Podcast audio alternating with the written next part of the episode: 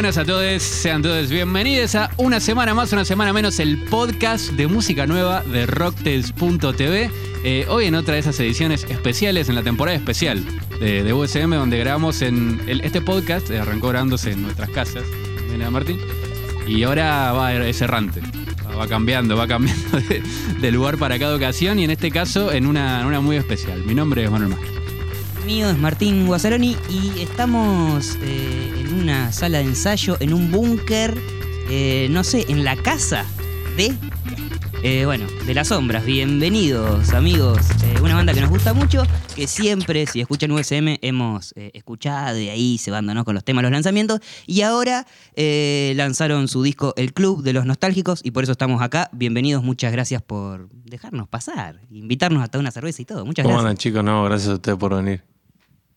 Bueno, el Club de los Nostálgicos, el tercer disco, eh, así propiamente dicho, de, Las Sombras, con un sonido que, eh, si ya lo escucharon, ya le, dieron play, diferente a lo que estábamos acostumbrados a escuchar, al menos eh, en los discos de, estudio. Sí, eh, porque bueno, el para, para el que recién se está subiendo a la, a la nave de las sombras, eh, yo creo que venía de un pico más rockero eh, la banda y ahora está buscando otra estética, pero quiero que ellos eh, nos contesten primero o, nos cuenten si tuvieran que ubicar el kilómetro cero de las sombras o, dónde empezar pa- para escucharlo, ¿cuál sería? Digo, ¿tiene que escuchar este tema o entrar por este disco a la banda?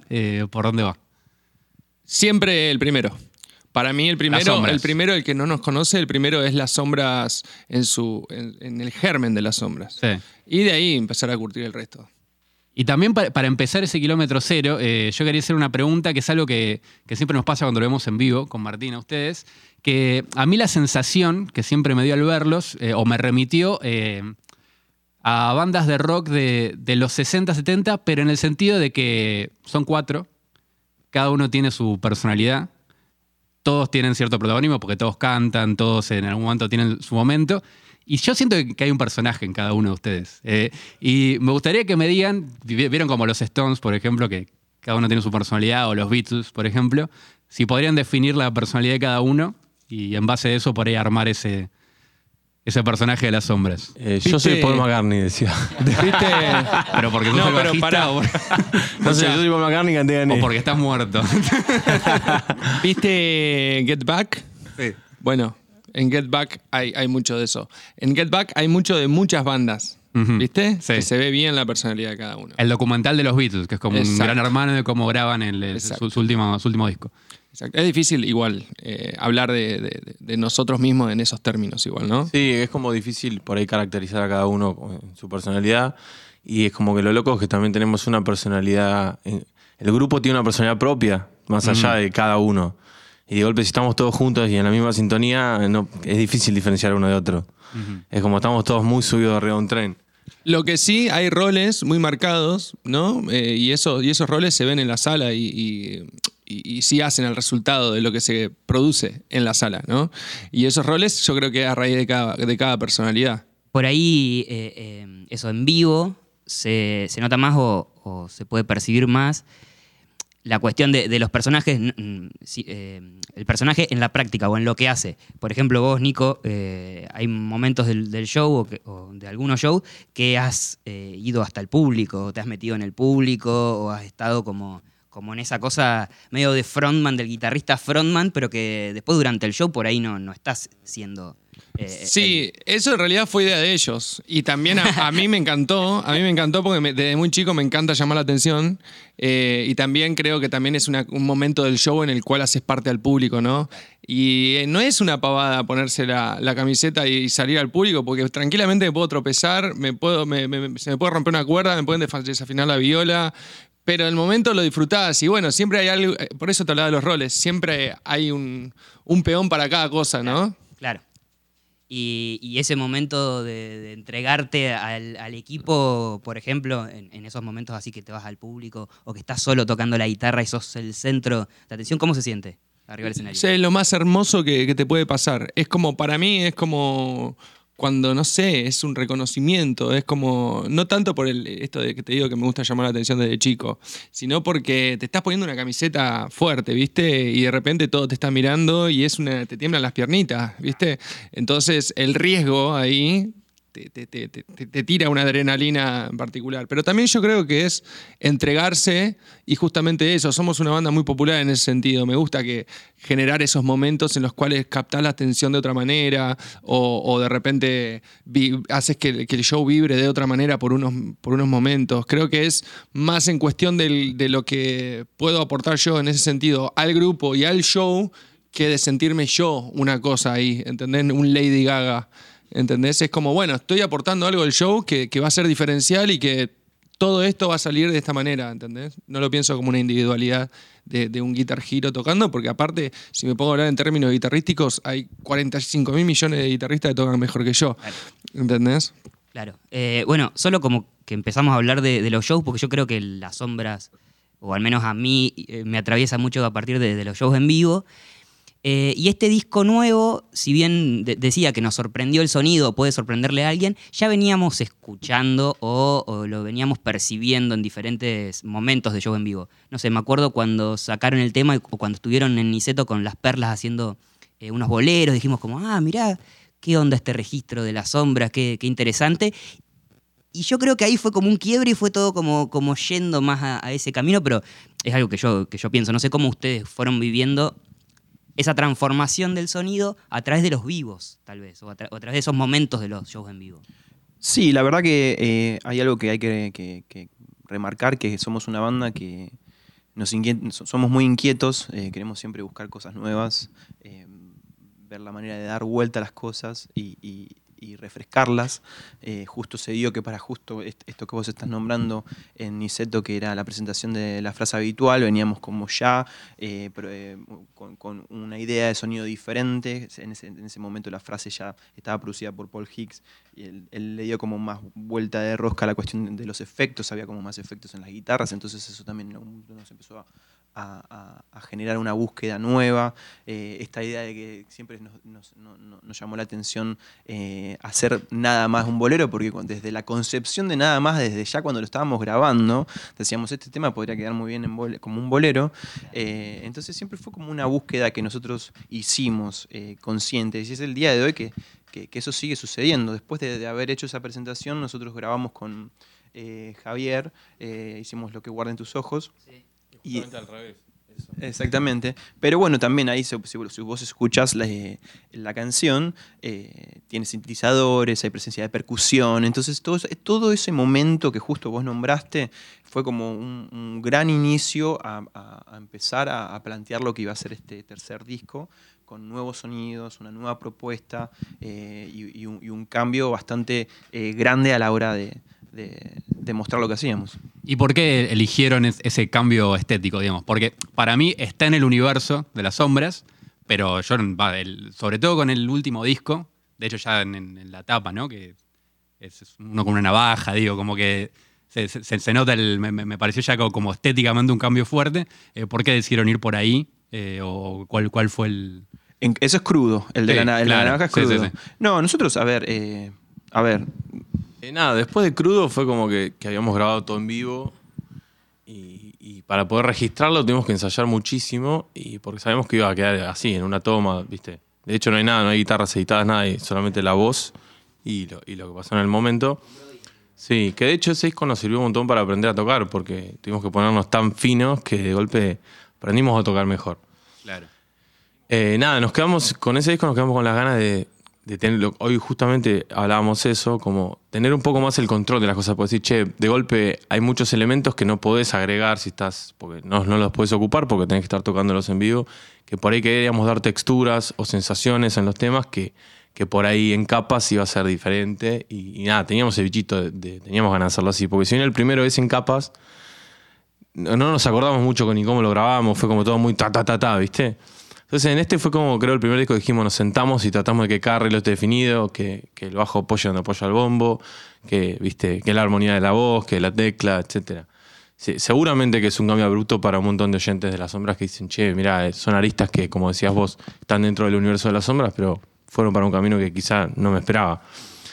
Pero eso también responde a, algo, como dijo Manuel, que son muy inquietos y que si bien está hecho a nivel consciente, porque en el momento que encaramos el camino hacia ese color y hacia esa estética, nos dimos cuenta que lo estábamos haciendo, pero fue un poco eh, automático también. De golpe, viste, estábamos tocando y hay ensambles nuevos que nos gustaban, o formas o sonidos que nos gustaban, y dijimos, che, está bueno esto.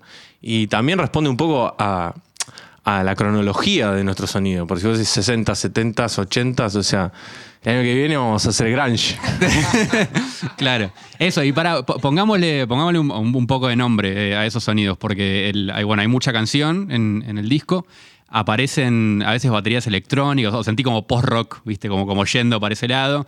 Eh, también el, sigue habiendo como canción que a mí me remitió. No sé si a. mm, Si. Tipo a los Grateful Dead, pero con mucha armonía de voz, digo, co- como una búsqueda más, más- más de canción con guitarras eléctricas. Eh, ¿Cómo fue que llevaron a, a ese combo? Porque los discos anteriores eran bastante más, más rock, digamos. mucho riff, mucho eh, Sí, sí. batería o más uptempo todo, digo. Sí, ¿cómo, sí. ¿Cómo fue llegar a, a esos sonidos en específico? Y la, si vos te fijas un poco, yo creo que es como que la canción siempre estuvo medio eh, latente en las sombras. O sea, nosotros somos una banda de canciones que sí hacían rock y tenían ciertos tintes progresivos o rockeros, 60, 70, pero la canción siempre estuvo. Yo creo que en este disco le dimos mucho más bola a eso y a la estructura canción, ¿viste? Entonces, en pos de la canción fuimos arreglando todo lo demás. No, y una, una persona que justamente nos ayudó a construir todo este universo fue Norman McLaughlin, que es el productor del tercer disco. Él básicamente nos ayudó a navegar este barco en todo ese, en ese mundo musical. Él nos aportó como muchas, eh, muchos recursos en base sobre todo a, la- a las armonías, o sea, esto que vos nombraste, lo coral. Eso fue muy, o sea, vino muy de parte de él, onda de estar con el teclado y decir, bueno, podemos meter un corito acá y, y, y armar, bueno, fíjate acá y, y armábamos, los, los- él armaba los, los coros y los íbamos probando y demás. Eh, lo mismo con los sintetizadores, decía, che, bueno, acá podríamos meter eh, estas cositas Claro. y metió mucho recurso él. Eh, por eso también en algún punto lo buscamos porque sabíamos que él nos iba a aportar eso que nosotros también necesitábamos. Nosotros veníamos también un poco, más allá de que teníamos esta búsqueda latente de querer hacer algo nuevo, necesitábamos a alguien que diga, bueno, vamos, Sí. yo los acompaño, yo los llevo y vayamos hasta, hasta Sí, hacia y, eso. y además eh, no- es que no armonizaban antes, digo. Eh, estaba, pero yo sentí como que, bueno, acá tensamos. Exactamente. Es esa. 100%. Y Sí. tiene que ver un poco con lo que dijo Lulo, que más allá de, de- de que nosotros siempre quisimos hacer eso, también queríamos el control de poder hacerlo de esa manera, a través de capas y demás, y poder Claro. como experimentar de la manera que quisiéramos, las veces que quisiéramos, y también en algún punto, sumado a la pandemia, fue justamente esas, do- esas dos cuestiones que hicieron que este disco también tardara tanto en salir. Y vos decías que lo fueron a buscar al productor. ¿Qué, qué sabían de él o, de dónde tenían la pista de que iba a ser eh, como la persona ideal para ustedes? Y él grabó un disco que a nosotros nos encantó eh, a nivel sonoro y a nivel compositivo que se llama Mancho de Banda de Turistas. Eh, él fue el productor y el, el- el que mezcló y grabó ese disco. Eh, entonces me acuerdo que automáticamente cuando escuchamos esto dijimos, va, o por lo menos de mi parte dijimos, me gustaría laburar con Norman. Eh, también había hecho el primer disco de los Ciber eh, y a nosotros nos pareció como muy bien cómo estaba grabado y demás. Entonces... no lo dudamos demasiado, dijimos, a ver qué onda. Él ya había tenido la experiencia de trabajar con Norman, entonces digo, sí, me parece que es una buena idea. Luis, que es uno de los del sello, también nos dijo, es una buena idea, y bueno, nada. Hablamos con él, él le copó la idea y él también nos propuso una manera de trabajar que a nosotros nos cerraba bastante bien, que él no nos dijo, bueno muchachos, esto hay que hacerlo en siete días y a meter todo en siete días, sino que él se, comprometió a que dure el tiempo que tenga que durar eh, para que él esté tranquilo y nosotros estemos tranquilos y a nosotros eso también nos vino muy muy bien. Bien, y bueno, eso, tardaron mucho en hacerlo, digamos, o tardaron mucho, no, tardaron el tiempo que tenía que, tardar para hacerse el disco, pero veníamos charlando que algunas canciones, eh, nosotros las habíamos escuchado en vivo y otra vez volver yo en vivo, pero eh, me interesa saber cómo ustedes iban percibiendo, si iban probando, a ver qué, qué pasaba con ese sonido, a ver qué pasaba con, con ese tipo de canciones que a mí me pasó de irme cantando alguna de esas canciones nuevas, porque tienen algo que, te queda. eh, Lo que, pasa, lo que pasa es que en ese sentido incorporamos muchas, muchas armonías y cambios de acordes y partes en la canción que te seducen en ese sentido, ¿viste? Antes, si hablamos de crudo, si hablamos del primer disco, era mm, una búsqueda tal vez más rockera y blusera. La mayoría de, la- las melodías te remiten a, una cosa blusera, ¿viste? Entonces, tal vez eh, incorporar esos elementos un poco adrede, un poco no, va a hacer que capte el oído de- del oyente común que tal vez espera algo más de las sombras, ¿no? Entonces, esa búsqueda va desde la composición y desde la, la sala, ¿viste? También pasó mucho y algo interesante que a mí me costó eh, comprender, pero cuando lo comprendí dije, wow, sí, es verdad, un factor que a veces no se tiene en cuenta. Como él decía antes, nosotros somos una banda que en vivo cantamos los tres. Si bien Manu canta más canciones, Lulo menos, no importa. eh, cuando fuimos al estudio a grabar estas canciones nos dimos cuenta que las voces era, era mejor una que otra, ¿viste? Como en ese sentido también es como que eso también ayuda a que capte el oído de la persona que está acostumbrada a que Manu cante las canciones, ¿no? Que ya nos conoce, y que ahora Manu esté cantando cosas diferentes, que él trajo, que, que- todos hicimos acá. Entonces, ese también es un gancho importante. No, y, también, bueno, no- no- vos dijiste en un momento, preguntaste qué fue lo que a nosotros nos llevó a también a mostrar esto un poco antes y, y también la necesidad de, de- de aportar cosas nuevas a los shows también. Eh, es algo que viene también de la mano de, de que somos personas inquietas y, y que queríamos ver y probar, eh, a ver qué le parecía a la gente eh, estas nuevas canciones y lo veíamos como una, una posibilidad bastante eh, correcta de, de- de- salir a tocar y hacer una pequeña presentación de los, de los temas nuevos del disco. eh, y fue una buena sensación, sinceramente, porque vimos que esto que, que- que vos decías, eh, ah, ok, es diferente, ah, suena de una manera completamente diferente. Y está bueno también como marcar un poquito la cancha para que eh, cuando salga el disco entiendan que también iba un poco por ahí. Ya estás un poco preparado. Y porque va a ser, es diferente, Sí. es diferente, es- va a ser diferente. el- el- el- o sea, el sonido del disco es diferente. ¿Y a qué otras personas acudieron o qué otras personas se sumaron al viaje de las sombras para, eh, para, bueno, para lograr este sonido, tanto eh, en el estudio, de, de percusión, de sintetizadores, ah, nombrados al productor, eh, pero también para llevarlo al vivo? Sí, no, no, bueno, varias personas también a la- a- en la grabación. Maxi Leivas estuvo a cargo de, de- no- no- nos asistió, también gra- nos grabó también. Eh, eh, también estuvo Martín La- Lambert haciendo de, de- de Drum Doctor. Eh, Roberto Figueroa nos ayudó con las percusiones. Eh, eh, las teclas, Tomás Putruele. eh, o sea, hubo muchas personas dando. Guido, el baterista de banda de turistas, también grabó. Claro, es el que grabó todas las percusiones del disco. Todas las percusiones. De las electrónicas y las orgánicas. Entonces sí, la verdad que hubo, hubo mucha gente dando vuelta y escuchando y aportando también ¿no? Eh, su, su- su cuota de, de opinión. Fíjate que los discos más interesantes muchas veces son los que más colaboraciones tienen. ¿Viste? Exacto. En ese sentido, nosotros no somos tan clánicos, ¿viste? Como. Sí, somos muy clánicos como grupo humano y como acá, ¿viste? La sala, lo que ustedes dijeron cuando entraron a este lugar y percibieron eso. Pero, pero la cuestión de, colaborar y de, buscar terceros que, estén dentro también hace al resultado, digamos, ¿no? Em, bueno, el disco se llama El Club de los Nostálgicos y. A ver, el- siempre creo que la sombra se asoció a un sonido, eh, no sé si llamarle vintage, no me gusta la palabra, pero sí de- de otra época o que remitía a, otro rock, pero creo que lo de nostálgico está presente también en, tópicos, que en las letras de, o la nostalgia está, eh, en varios temas. Eh, Quería que me cuenten un poco de cómo atraviesa ese concepto del disco. De hecho, bueno, ya la primera canción tiene una frase que a mí me re gusta, que ese tipo, la casa no huele a café, no hay flores, no sé, y, y me...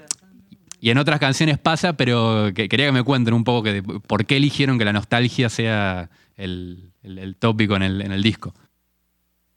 No, no, no sé si, si es... a o ver, cómo sucedió, ¿no? No Nos sé. pareció interesante el concepto de primero y principal de club, eh, de, este, de este- de este lugar en el, que, en el que asisten las personas que tienen ganas de ir a ese club, eh, como esta cuestión fraternal de, de- de compartir un gusto en común.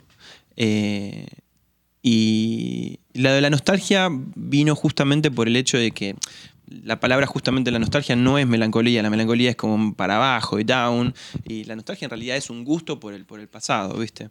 Pero que, tam- a ver, tampoco quiero que, que nos encasillemos en esto, nosotros no es que somos vivimos en, en el- en tiempos pasados, ¿no? Nosotros escuchamos música contemporánea también y estamos muy abiertos a un montón de tipos de música.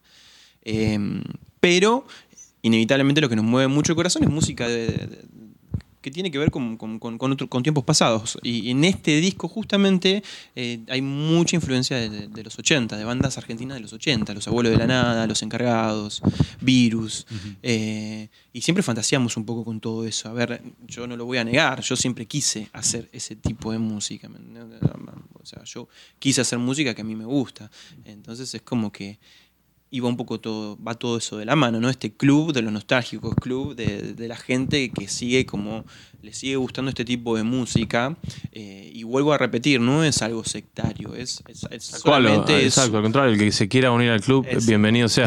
Pero justamente es eso, es como, viste que nos, nos decía, sí, ustedes tienen sonidos 60, 70, que hoy lo hablamos justo. Y es como, mucho tiempo nosotros dijimos, o sea, no, no sé si lo asumíamos como tal, sucedía y era una realidad, y hay que, ser, hay que decirlo. Pero creo que en este disco dijimos, bueno, ya, viste, es que solo somos, tenemos el club de los nostálgicos, quieren sumarse, súmanse. Eh, y nada, hoy también hablábamos con, con un chico que también nos hizo una nota y nos, nos dijo que este disco le parecía como que por ahí las letras no tenían nada que ver con el sonido, sino que las letras le, le hacían acordar con la narrativa, por ahí era medio tango. Y hay algo de eso. Y es como por ahí un cambalache todo, ¿viste? De, de que por ahí hay un sonido medio 80 con una letra medio tanguera y, y es todo viejo. Y, y- y es lo que dice Manu también, a nosotros nos mueve esa música. Y también la nostalgia tiñe casi todas las canciones. O sea, del disco, la gran mayoría, y están contando cosas o tristes o, o tiempos pasados que por ahí uno añora. Sí, Entonces y además ahí eh, em, lo sentí, eh, no sé, lo- no sé decirte que lo sentí porteño, pero sentí que era un disco que hablaba de la ciudad en, en- en muchas cosas. Digo, ahora ustedes son pampeanos viviendo en Buenos Aires, eh, so- sospecho. Pero, eh, sospecho que vivían todos en, en Buenos Aires ahora. Em, pero... eh, eh, eso también me pareció que tenía que ver en dónde estaba, no sé, pensado, o compuesto, o grabado el disco. No, no Tal sé cual, si, porque estéticamente. Sí, sí, siempre hubo elementos por ahí de Buenos Aires que, que se fueron, viste, colando en, la narrativa o en el sonido de la banda. Pero creo que justamente este es el que más lugar tiene acá. Te vos escuchás crudo y por ahí, o sea, algunas letras, cuando dice los chicos de tu barrio, por ahí habla un poco de que los chicos ahora viven en la ciudad, etcétera. Bueno, ahora ya- ya está y encima fundamos un club. Claro, espectacular. ¿Entendés? Y, y además de lo musical o esa como ese gusto por músicas eh, anteriores, también eh, en un momento dice como eh, no quiero ser parte de este mundo de hoy donde todos compiten por a ver quién es mejor. Sí. Eh, y también dije como, ah, claro, también la nostalgia un poco es esto, estar en contra de, de una forma de vida actual o una forma de relacionarse con el otro actual. Sí, tal cual. Que también me pareció un punto re... Una pincelada de crítica así como Sí, sí, sí. poética y al pasar que, que te queda. que te- Sin duda, pero viste cuando uno hace algo, creo que ahora que vos lo decís, me parece que, que hay muchas canciones que hablan mucho más del concepto de lo que nosotros creemos, ¿me entendés? Ahora que vos lo nombrás, yo me estoy pasando en mi cabeza la letra de esta canción y habla de eso, como tipo antes las cosas eran de una forma y ahora son completamente de otra y, y no me siento parte de eso. No, no, sí, bueno, ese disco justamente, ese, perdón, ese tema engloba mucho capaz el- la actitud. Pero bueno, nada, eh, no, no, no, no, a ver, no está de más estar un poco en contra, hay que ser rebelde. Eh, y no es sin causa. Hay cosas que no están buenas que suceden hoy en día. Y no, no, no lo digo vinculado con la música, lo digo vinculado a las maneras de vivir, maneras de ser y maneras de percibir. Eh, pero bueno, nada, eh, tampoco es que hay que vivir en el pasado, eh, no, no, es, no, no es eso. Eh, no es el mensaje que queremos dar. No, pero, hay, Claro. pero hay un punto crítico. Exactamente, es, es criticar un poco cómo se concibe hoy en día la, la realidad en base a, a los tiempos que estamos viviendo. Sí, y también esto ya también eh, sobreanalizando la, la obra tal vez, porque es muy cercana y demás, pero también ese bajar un cambio y profundizar en la armonización de voz y un montón de cosas también es, es como algo medio, eh, siento yo, como en contra de todo rápido, de todo ya, y, y tomarse el tiempo para hacer un disco, como decían, que no tenían un, un deadline preciso de, de- de entrega de, de música. Creo que todo eso también, es, la forma de trabajo tiene que ver también con en contra de hoy en día las reglas por ahí de... Sí, sí, sí, no, 100%. Industria. No, 100%, 100%. Eh, pero bueno, a ver, hay una cosa que hay que nombrar y es que eh, ese tipo de cuestiones nosotros tampoco es que las pensamos demasiado. Somos tan así o, vivimos como, o sea, hacemos lo que somos. En ese sentido somos bastante sinceros, ¿viste? Como no, es que aparentamos algo. Las cosas se dieron como se dieron porque también somos así. Bueno, este disco va a tener su presentación en vivo y va a tener gira, van a ir a un montón de, de ciudades, de pueblos y de mm, regiones de nuestro país y espero que vecinos también, seguro. No sé si se Así es, así es. La idea es llevarlo a varias provincias en Argentina. Bien. Países vecinos, en la mayoría de los casos, bueno, han sido Chile, Uruguay. Bien. Siempre invitaciones abiertas hay, pero bueno, hay que, hay que ver cuán viable es. Y bueno, nada, de ahí empezar a proyectar hacia afuera, ¿no? Eh, siempre empezando acá en Argentina porque creemos que, que es una música muy argentina, Sí. la, la nuestra, y nuestro lenguaje también es muy idiosincrásico argentino. Y está bueno empezar por acá. Y sí, una gira bastante larga tenemos por, por delante. Arranca el 6 de agosto en Club Babilón. Babylon. Bien. En Córdoba. en Córdoba. Eh, y después hacemos la presentación del disco acá en Capital Federal el 12 de agosto en ND Teatro, eh, donde estamos preparando justamente un show eh, que viene de la mano de todo lo que veníamos hablando. Es un. Vamos a tratar de recrear este concepto de club en, este teatro, este club de los nostálgicos. Eh, entonces van a. mm, La verdad que. eh, les digo, vayan a ver el show eh, porque va a estar bueno. va- vamos a armar una puesta en escena bastante interesante. Va a haber tintes de teatrales y, y demás cosas que justamente venimos haciendo hace un- ya un tiempo. Y, Sí, me acuerdo un show en el Margarita Giru. Creo Exactamente. que fue. Que, que, bueno, el teatro también que tuvo Sí. su puesta y Tuvo su puesta. Sí, en ese justamente no, no hicimos demasiado eh, a nivel. eh, más allá de la puesta. y no, no teatral, pero. no tan había- teatral, acá hay como ya unas entradas y salidas, una puesta en escena más un poco más diferente. Además, el, el ND es un lugar con butacas. El NDS con Claro. butacas, exactamente. Eh, así que bueno, nada, es eh, eh, interesante la, la propuesta que estamos haciendo y, y se, y se las quiero recomendar. Después de ahí nos vamos a, hacemos Mendoza, San Luis, San Juan, eh, después tocamos en Quilmes y La Pampa, hacemos Santa Rosa Pico. y bueno, hay un par más ahí anotadas, pero bueno, ahí ah, vamos por ahí primero. Bueno, el Club de los Nostálgicos hoy fue. no es como el Club de la Pelea, ¿viste? Que es a las 3 de la mañana. hoy fue a las 3 de la tarde, birra y chipá. en la sala de las sombras y, y- y estuvo buenísimo. Eh, quería preguntar algo más del disco, eh, que es algo que le pregun- preguntamos en general en, en las notas que hacemos y que es un concepto que manejamos cuando eh, analizamos discos o, o música en el, en el podcast, que es eh, el concepto de org- de orgasmo musical. Vieron que siempre hay un momento en específico, un tema que o te da piel de gallina o que siempre, viste, lo sentís. No sé, a mí me pasa con el estribillo de, de Mundo de Hoy, ponele. No sé, que a mí me canta los gritos por la ventanilla. A mí- a mí me y pasa- No sé, que, que- que me digan Eh, ustedes es- cuáles cuáles vieron. Esa sensación que a vos te causa eso es, es eh, más que orgásmica, es como arengadora, ¿viste? Sí, Como sí, sí, sí. potenciadora.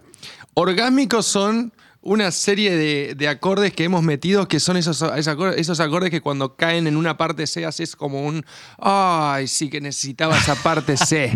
¿Entendés? Sí, Oh, ¿Entendés? sí. hay armonías nuevas. Por eso esa salida del blues y del rock permitió la canción. Y la canción son momentos y es un relato eh, de, de música, ¿viste?